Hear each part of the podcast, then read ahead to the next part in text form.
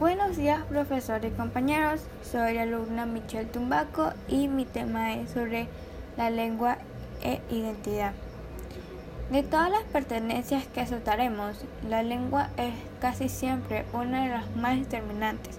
La lengua tiene la maravillosa particularidad de que es un tiempo factor de identidad e instrumento de comunicación. Por eso, y contrariamente el deseo que formula el caso de la religión.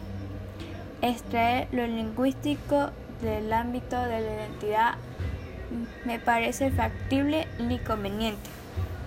Es vocación de la lengua seguir siendo el eje de la identidad cultural y la diversidad lingüística del eje de toda la diversidad.